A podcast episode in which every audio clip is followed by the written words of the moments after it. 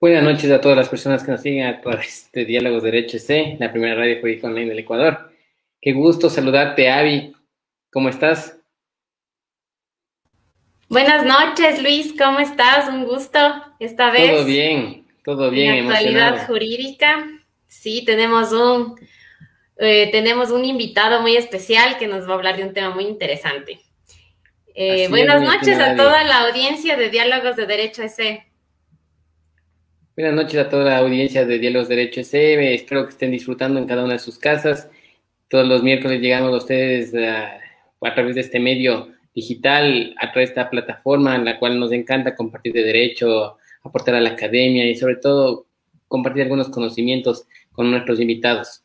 Hoy tenemos el honor y el gusto de presentar a un amigo que se llama Leonel Córdoba Ortega, abogado por la PUSE, está cursando un máster en argumentación jurídica la Universidad de León de España, ha hecho cursos en técnicas de litigación penal y razonamiento probatorio y en debate y en argumentación. Se desempeña como abogado en libre ejercicio y dentro de su experiencia laboral se encuentra en las siguientes funciones. Centro de Derechos Humanos en la PUSE, Centro de Mediación de la PUSE, RON Abogados y actualmente en Oviedo y Asociados. Amigo, ¿qué te parece si agradecemos así también a nuestros sponsors que siempre nos acompañan? Tenemos a Cyber Prevention, Olora Café, Fundación Terra Minca y el Gran Libro Jurídico. Le mandamos un abrazo también a Guillermo, que no pudo estar hoy presente y por eso yo les acompaño. Así es, mi estimada Avi, qué gusto tenerte. Volvemos a compartir a través de este medio. Algunas veces has venido como invitada, hoy es parte de la conducción y también enviamos un cordial saludo a Guillermo, que en esta oportunidad no pudo estar presente por una capacitación en la cual se encuentra, y la que también le felicitamos porque se ganó una beca en la Escuela de Liderazgo Político. Entonces, eh, se encuentra en esa situación. Sin embargo, también enviamos saludos a Fátima González y Estefanía Coronel, que también parte, son parte de este equipo jurídico y también de locución, estamos cada vez más expertos. Así es. Así es, amigo. Bueno, mi estimada David, vamos a irnos con el invitado. En pocos minutos estaremos con él.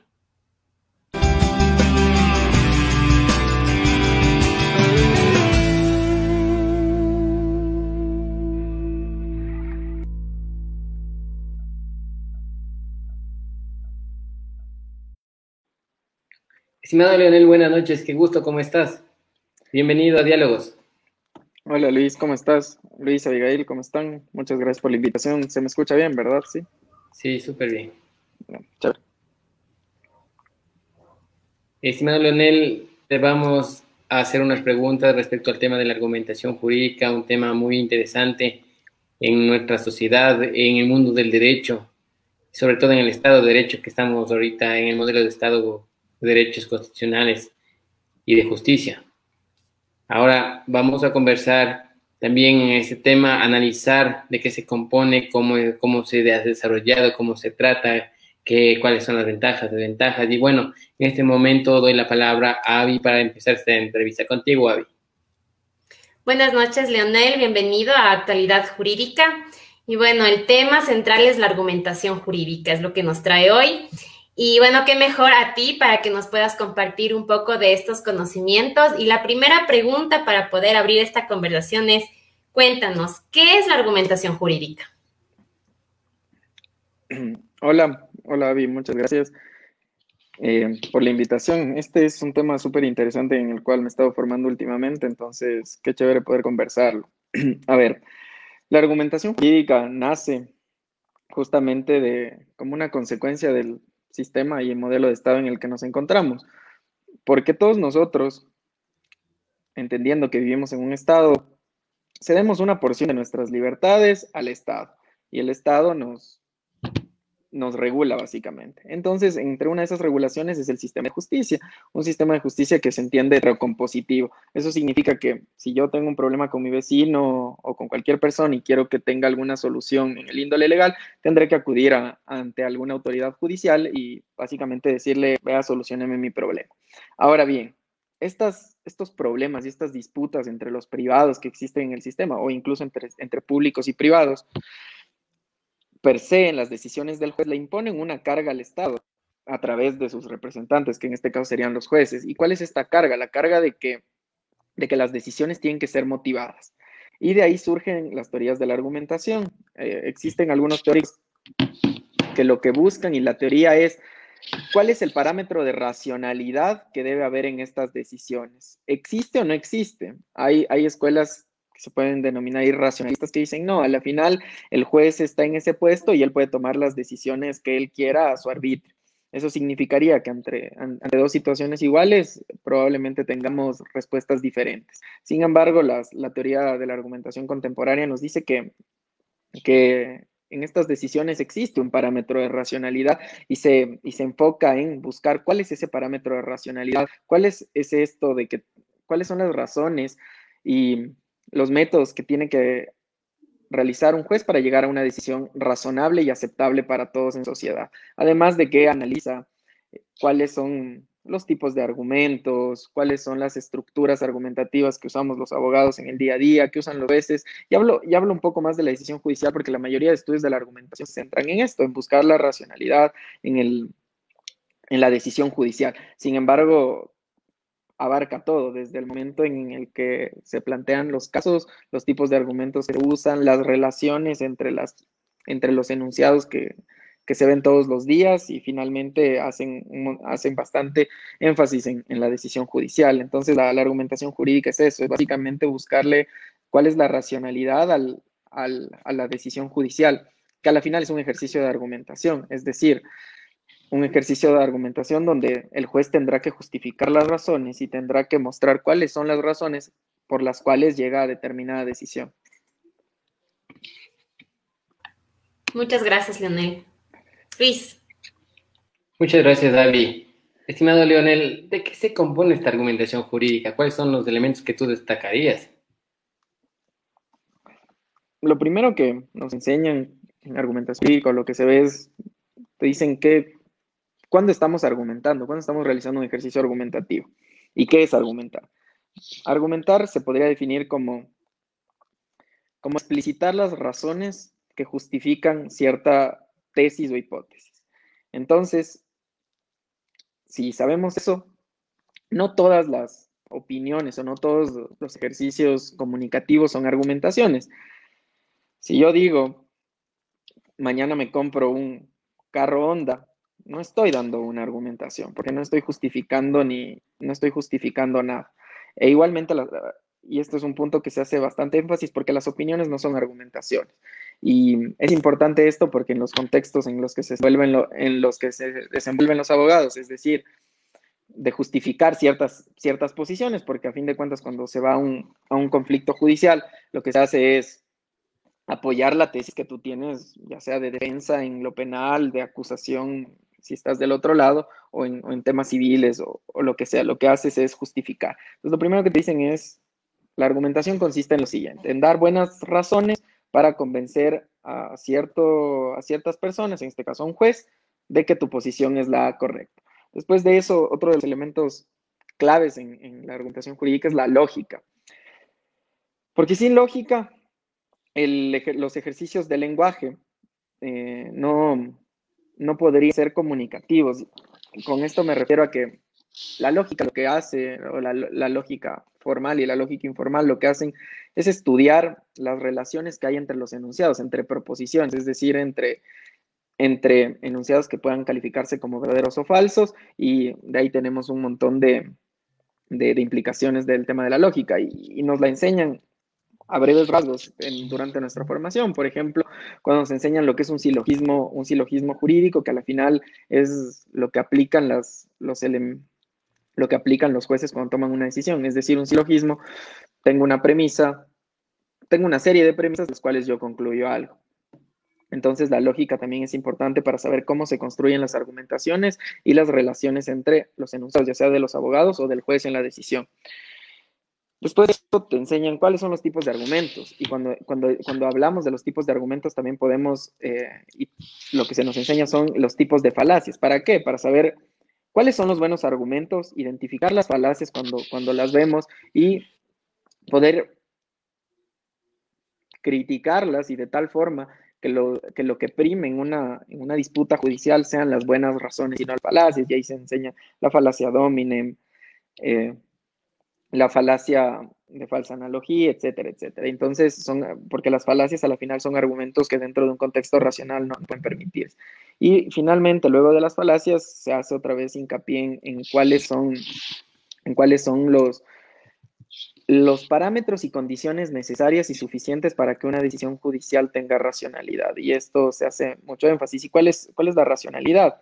La racionalidad tiene que ver con que si los jueces deciden con normas que son de todos, entonces tendrán que dar razones que todos aceptemos para llegar a cierta decisión. Y, básicamente esos son los elementos que se ven a breves rasgos en la argumentación jurídica, además de, claro, todo el componente teórico y, de, de, filosofía del derecho que, que, se estudia, porque estas cosas del tema de, de, qué razones son las buenas, son temas que se han, abordado desde antes. Los primeros atisbos de, las, de las teorías de la argumentación los vemos con Aristóteles, que ya hablaba de la dialéctica, de la retórica, y, desde esas escuelas de, los romanos donde, donde, ya, donde ya veíamos temas de, argumentación, que claro, se han ido puliendo con el tiempo y actualmente son, son las, las, las en, derivaron en grandes escuelas que actualmente nos marcan respecto a la argumentación jurídica. Entonces, a breves rasgos, creo que esos serían los, los argumentos que, o los elementos de los que se compone la argumentación jurídica. Muchas gracias, Leonel. Contigo, Avi. Bueno, Leonel, creo que ha sido una intervención muy interesante. Nos hablaste de muchos parámetros importantes, ¿no es cierto? Justificar racionalizadamente eh, frente al Estado legalista, ¿no? Eh, de, tiempo atrás, porque hoy frente al Estado constitucional la argumentación jurídica toma gran relevancia. Eh, por favor, ¿cuál es la importancia para hoy en nuestra rama del derecho, la argumentación como tal? Ok, yo creo que es un tema que al menos de manera breve todos los abogados deberían formarse, porque la argumentación jurídica te enseña a ser incluso más esquemático, porque cuando el ejercicio de una buena argumentación es justificar una oposición. Entonces, por ejemplo, eh, esto en las decisiones judiciales, se ven decisiones judiciales sin pies ni cabeza, entonces se entiende que no hay muchos, hay muchos jueces que no están formados en argumentación jurídica.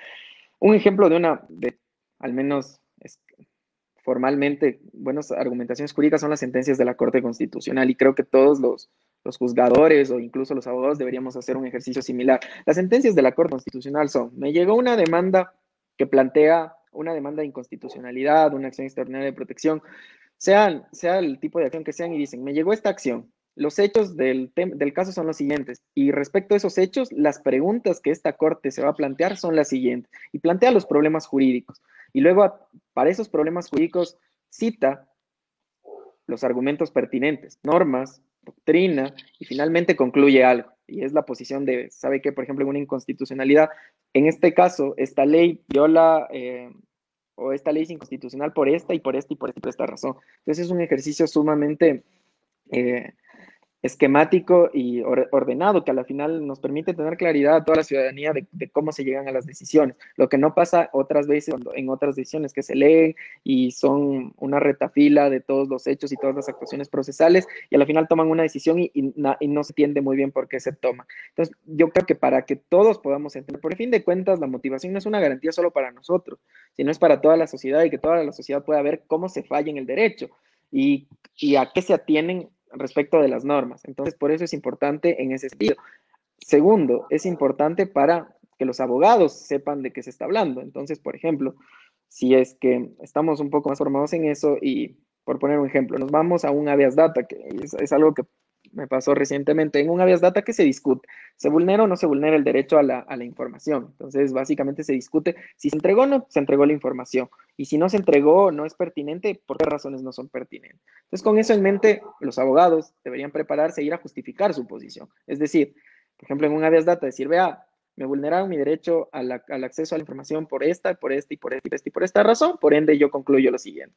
Y hay abogados que piensan que las audiencias o, cuando argumentan, la argumentación es ir a hacer teatro y, es ir a convencer a los jueces, cuando en realidad lo que, lo que al menos yo creo y lo que lo que he podido leer, lo, lo, que más convence son las buenas razones. Y las buenas razones tienen que ver siempre con, el, con, con, con argumentos que sean pertinentes, admisibles, que estén, que estén bien explicados en, ante un juez. Entonces, siempre creo que, creo que un ejercicio, la argumentación es importante para saber de qué se habla.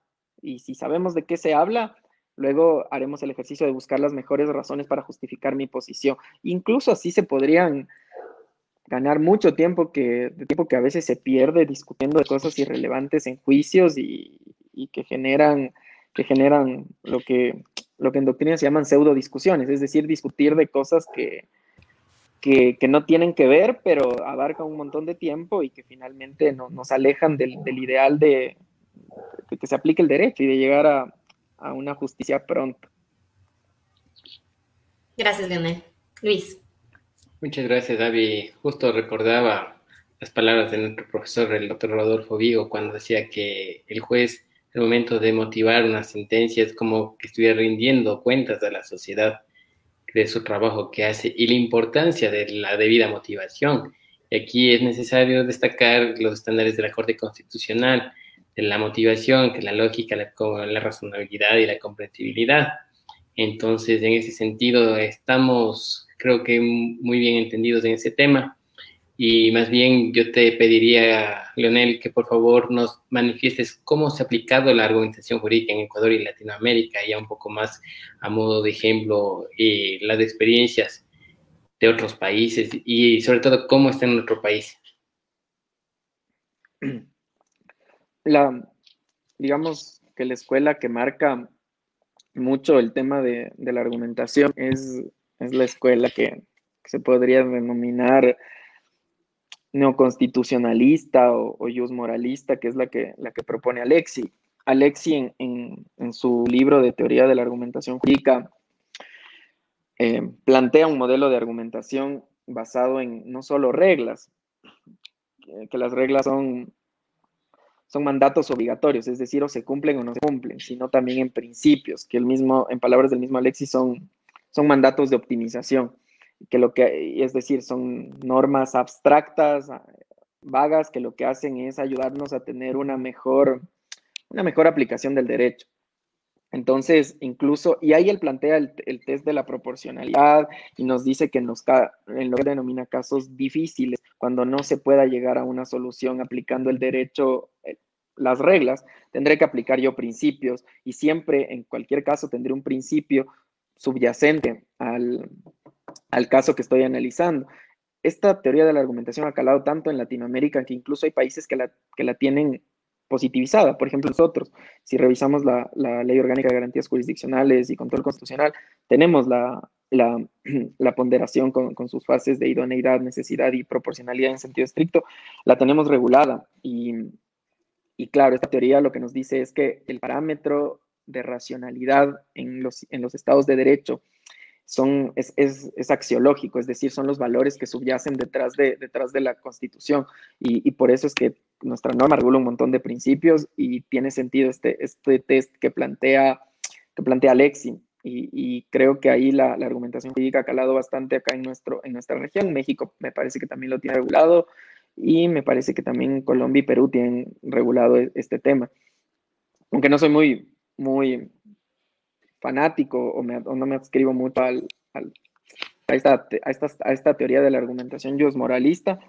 Eh, esto ha marcado, ha marcado una época en nuestra constitución, porque a la final, a la final, esta teoría de la argumentación de, de Alexi y que viene después de, la de Dworkin y todo, que nos dice que el, Estado de Derecho también son valores y son los valores los valores morales que, están detrás del derecho, etcétera.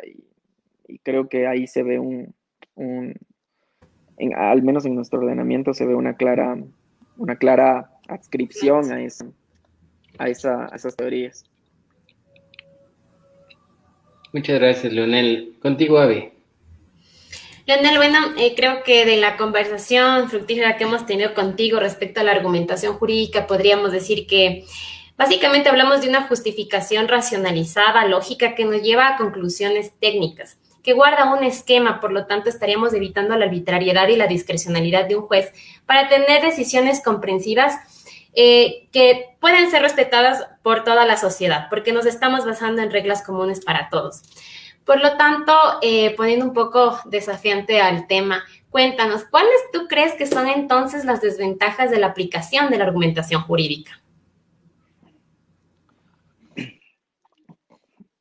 Eh, bueno, si tuviera que hablar de alguna desventaja, creo que la gente que es bastante formada en la argumentación jurídica o que conoce argumentación jurídica nos puede, nos puede, inducir, a, nos puede inducir engaños y a, y,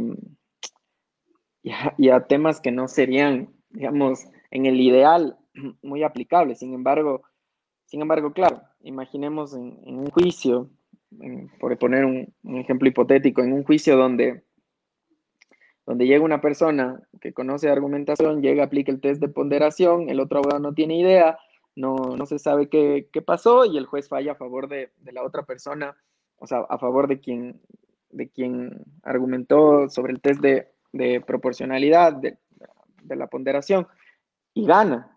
Y tal vez esa no, no era la decisión más justa. Creo que, creo que por ahí iría el tema. Sin embargo, claro, la argumentación, además de, en el sentido bueno, te forma para, poder identificar este tipo de argumentos y, poder hacer ah, argumentaciones, como tú dijiste, técnicas y, racionales. Pero creo que alguien bien formado en eso podría incluso introducir falacias en, el, transcurso de, los, de los procesos judiciales. Y, se ve todos los días, gente que, la mayoría de abogados y, casi todos creo que hemos usado argumentos que, que propiamente son son falaces a la hora de argumentar y, creo que eso, eso podría ser el, aspecto negativo. Lo, mismo los jueces. Hay muchos jueces que, que toman primero su decisión y después ven cómo la motivan. Entonces, cuando debería ser al revés, de los hechos, ellos deberían ir paso por paso hasta el finalmente llegar a una decisión. Pero hay veces que las decisiones justas o lo que ellos creen justos no se puede motivar. Entonces, por facilidad, ellos se van a qué sí puedo motivar y las decisiones que sí puedo motivar, esa es, esa es la que tomo.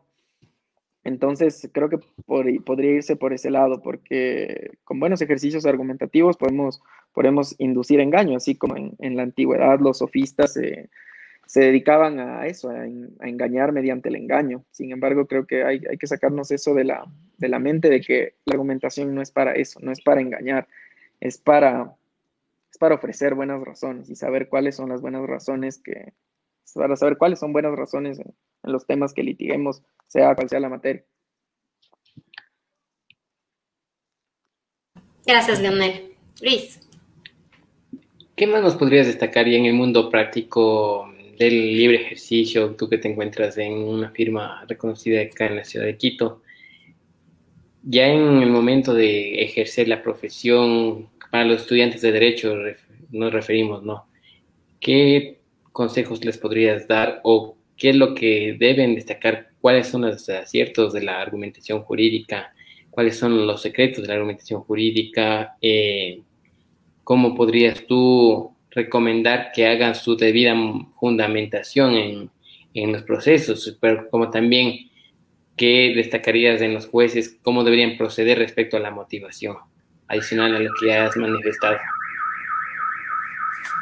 Ya, listo. A ver, em, yo creo que lo, primero que se tiene que hacer es que todos debemos entender que los ejercicios argumentativos y los buenos argumentos son los que más razonables sean. Porque, claro, yo puedo presentar argumentos, digamos, irracionales, pero que sean muy, muy válidos. Sin embargo, los buenos argumentos, eh, alguna vez nos, enseñaba el profesor Juan Antonio García Amado que esencialmente tienen cinco características y, que todos deberíamos meternos en la cabeza. Primero, tienen que ser pertinentes, es decir, que los argumentos que nosotros virtamos en una, en una discusión judicial o en, cualquier ámbito argumentativo tienen que ser pertinentes. Pertinentes, eh, pertinentes significa que tengan que ver con el, tengan alguna relación con el tema que se está discutiendo. Segundo, que sean, eh, que sean admisibles. sean admisibles significa que, en, ciertos contextos judiciales, eh, que en ciertos contextos judiciales los, los, los argumentos tengan cabida. Por ejemplo, esto, esto tiene sentido en, eh, respecto de las etapas procesales. Por ejemplo, en, el tema de en un tema civil, la etapa admisible para argumentar temas de nulidades o decepciones será, será, la, será la, audiencia, la audiencia preliminar. Entonces, yo no voy a vertir argumentos respecto a eso, digamos, en, apelación, a menos que me hayan negado mi excepción previa y luego haya apelado.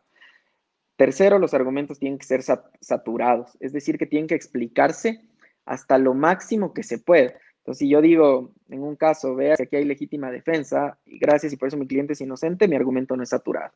Entonces yo tengo que decir, vea, hay legítima defensa porque la legítima defensa tiene estos tres elementos, estos tres elementos son configurados cada uno por las siguientes pruebas y finalmente esto nos lleva a la conclusión de tal.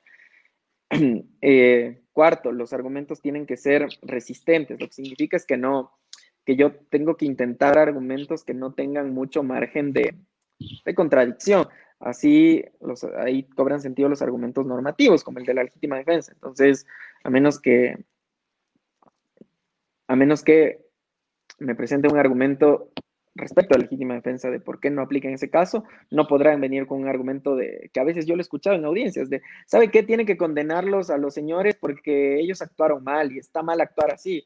Pues bueno, ese argumento no, no es muy normativo ni, ni, muy resistente, digamos, porque claro, podré, podré argumentar un montón sobre, sobre el bien y el mal, pero a la final eh, el marco en el que nos encontramos es un marco normativo. Y finalmente, eh, todos los argumentos que yo vierta tienen que tener una, tienen que ser expuestos, tiene que haber calidad expositiva. Y con eso no significa que sean concursos de oratoria, sino que la calidad expositiva tiene que ver con saber qué idea voy a vender, o sea, saber qué idea voy a transmitir, es decir, tener mi, mi, punto de debate claro, con qué, cómo voy, una distribución del tiempo, porque muchas veces en el ejercicio nos dicen, vea, tiene 10 minutos para su alegato o lo que sea. Entonces, a ver, ¿cuánto tiempo tengo? Qué razones son las, las, que yo tengo que ir virtiendo para, para apoyar mi decisión y finalmente concluir con, con, algo. Entonces, la calidad expositiva tiene que ver con una buena organización de, de, los puntos que yo, voy a, que yo voy a exponer, porque puedo tener las mejores razones. Si no las expongo claramente al auditorio o a quien me está escuchando, a mí, en este caso a los jueces, no voy a, no voy a, no voy a transmitir nada. Entonces, transmitir bien el mensaje con buenos argumentos.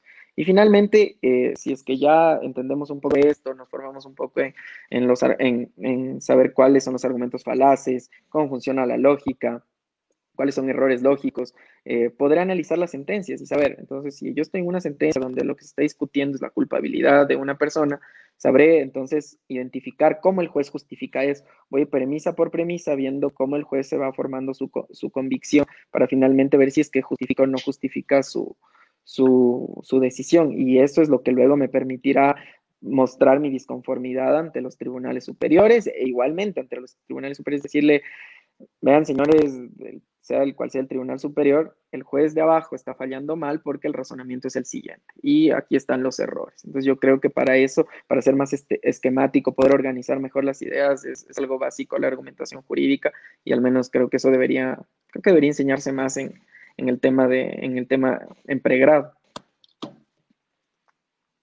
Muchas gracias, nos dejas claro el panorama. Contigo, Avi.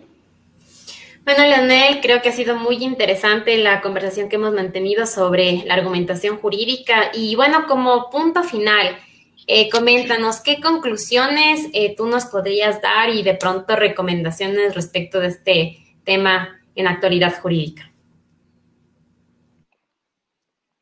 Em, yo creo que podría rescatar dos conclusiones. La primera es que el tema de la argumentación es, es importante porque casi en todo lo que hacemos los abogados nos encontramos en ejercicios argumentativos. Desde, desde cuando yo le solicito, cuando yo presento una demanda, desde cuando yo le solicito al fiscal ciertas diligencias, cuando yo le presento mis argumentos en forma oral a, los, a los jueces, nos encontramos en ejercicios argumentativos. Entonces, si nos encontramos en ejercicios argumentativos, sería bueno saber cómo argumentar bien y cómo saber cuando estamos ante unas argumentaciones deficientes. Entonces, la formación en temas de argumentación es, básica, aunque sea para saber qué es un silogismo, qué, cuáles son las formas lógicas, qué son las falacias, etc. Y segundo, mm, mientras más propaguemos esto, nos vamos a tener un, derecho más, más equitativo en un, en un estado donde, donde justamente lo que como dijo Avi, lo que, lo que buscamos evitar es la arbitrariedad y, ojalá el día de mañana no hayan fallos como, por ejemplo, el, del matrimonio igualitario, que comenzó con una acción de protección donde la jueza negó, negó la acción de protección diciendo que, diciendo que en el, en, el, en el prefacio de nuestra constitución se menciona a Dios y Dios no permite esto en la Biblia, entonces se va a negar el matrimonio igualitario. Así, así de así de locos fue la argumentación de, por ejemplo, ahí. Y creo que conforme vayamos puliéndonos más, eh, a los abogados formándonos más, exigiéndole más a los jueces, el ejercicio, el ejercicio del derecho cada vez va a ser más técnico y menos, y menos, ¿cómo podría llamarlo? Irracional, que es como, como ahora se vende. Ahora la gente gana los juicios en, Twitter, eh, en, la, en, la, televisión, en la televisión les exigen condenas a los jueces, hay presiones de, todos lados y, al final nos olvidamos un poco de que el derecho es el derecho son normas de todos, y si son normas de todos, entonces tiene que, tienen que, tienen que ser, tiene que ser un ejercicio racional y no podemos, no podemos estar ante, ante arbitrariedades y creo que eso es, eso es el fin de, del tema de la argumentación, ponerle un, un, punto de racionalidad al tema, al tema este y evitar, evitar temas arbitrarios y, nada, hacer una sociedad más justa. Creo que esas son las principales conclusiones que podría rescatar. Gracias, Lunel, muchísimas gracias y nos quedamos, creo, de las cosas que has dicho y sobre la argumentación jurídica, que el derecho es una herramienta para la justicia y la argumentación jurídica, sin lugar a duda, es algo que eh, viabiliza, viabiliza la justicia. Gracias, Lunel. Luis. Así es, David, es muy necesaria la argumentación jurídica y sobre todo la motivación.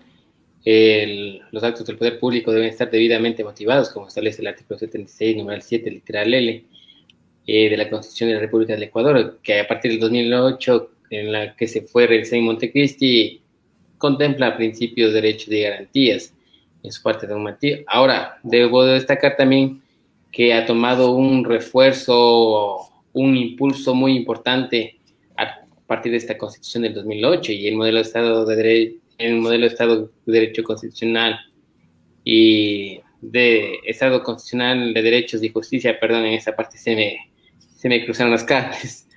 Eh, fue necesario apuntar a eso y sobre todo destacar cómo se debe ejercer en la profesión, cómo se debe llevar a cabo un proceso constitucional, un derecho, un proceso penal y un proceso no penal. Entonces es necesario tener muy en claro esta situación y sobre todo que los jueces y los profesionales sepan manejar la argumentación jurídica de una manera responsable, como se llama eh, Leonel. Puede haber situaciones en las cuales se aprovechen de la argumentación jurídica y vayan a existir determinadas irregularidades, que eso no es lo que se quiere en la justicia, sino más bien se quiere lograr la verdad para alcanzar la justicia, como manifestaba Michel Taruf.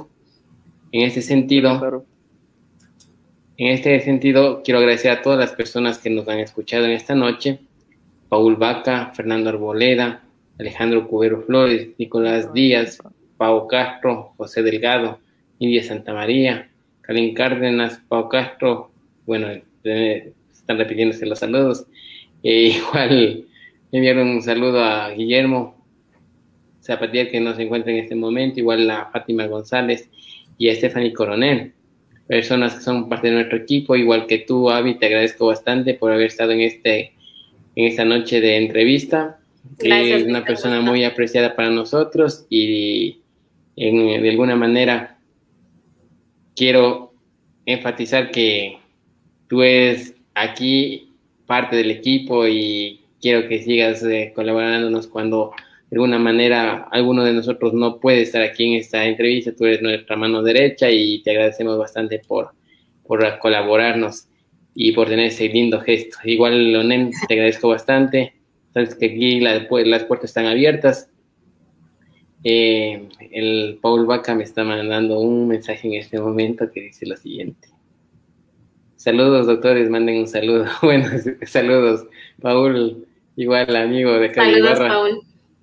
Amigo de acá de Ibarra, igual ex alumno de la PUSE, que también es un brillante abogado y también tiene sus preparaciones, está trabajando permanentemente en su firma y sobre todo también contribuyendo con la sociedad. Ya posteriormente le estaremos invitando a él. Aquí Actualidad Jurídica da espacio tanto a los profesionales que han venido largo tiempo en su trayectoria, como también a los jóvenes que están empezando y sobre todo a los jóvenes talentosos como Leonel, que en este momento nos ha compartido sus conocimientos y que le felicito y le deseo lo mejor y que siga adelante. En esto te doy la palabra, Leonel, tus palabras finales y acabamos con la entrevista. Nada, Luis, Avi, muchas gracias primero por la invitación, segundo por, por tan interesante diálogo y, y que, sí, que siga siendo así, que a veces hay que dar puerta a los, a los más jóvenes, e igual sin olvidar que hay abogados mucho igualmente más formados y, nada, muchas gracias por, la invitación y a todos mis amigos que me están oyendo, saludos amigo Paul y al resto de gente que estuvo presente y nada, simplemente eso agradecerles. Listo, Leonel, qué gusto. Un honor compartir con Leonel, contigo, Luis, y será hasta una próxima ocasión. Igual, saludos Guillermo, a Fati, a Steffi, y nos vemos en otra ocasión. Tiene saludos hasta de Machala, de Guayaquil, en este momento acabo de ver y, una vez les resalto y les agradezco por sus mensajes, sus comentarios. Eh, bueno, esta entrevista queda grabada, eh, pueden encontrarla en el canal de YouTube como también en Instagram y en el podcast, en las plataformas de Spotify, Apple Podcast y Google Podcast. Con esto les dejo esta noche y les agradezco por sus, por sus comentarios, por haber asistido, por haber disfrutado de esta entrevista y hasta la próxima oportunidad. Esto ha sido Diálogos de Derechos de la primera radio jurídica online. Hasta la próxima semana. Qué gusto. Hasta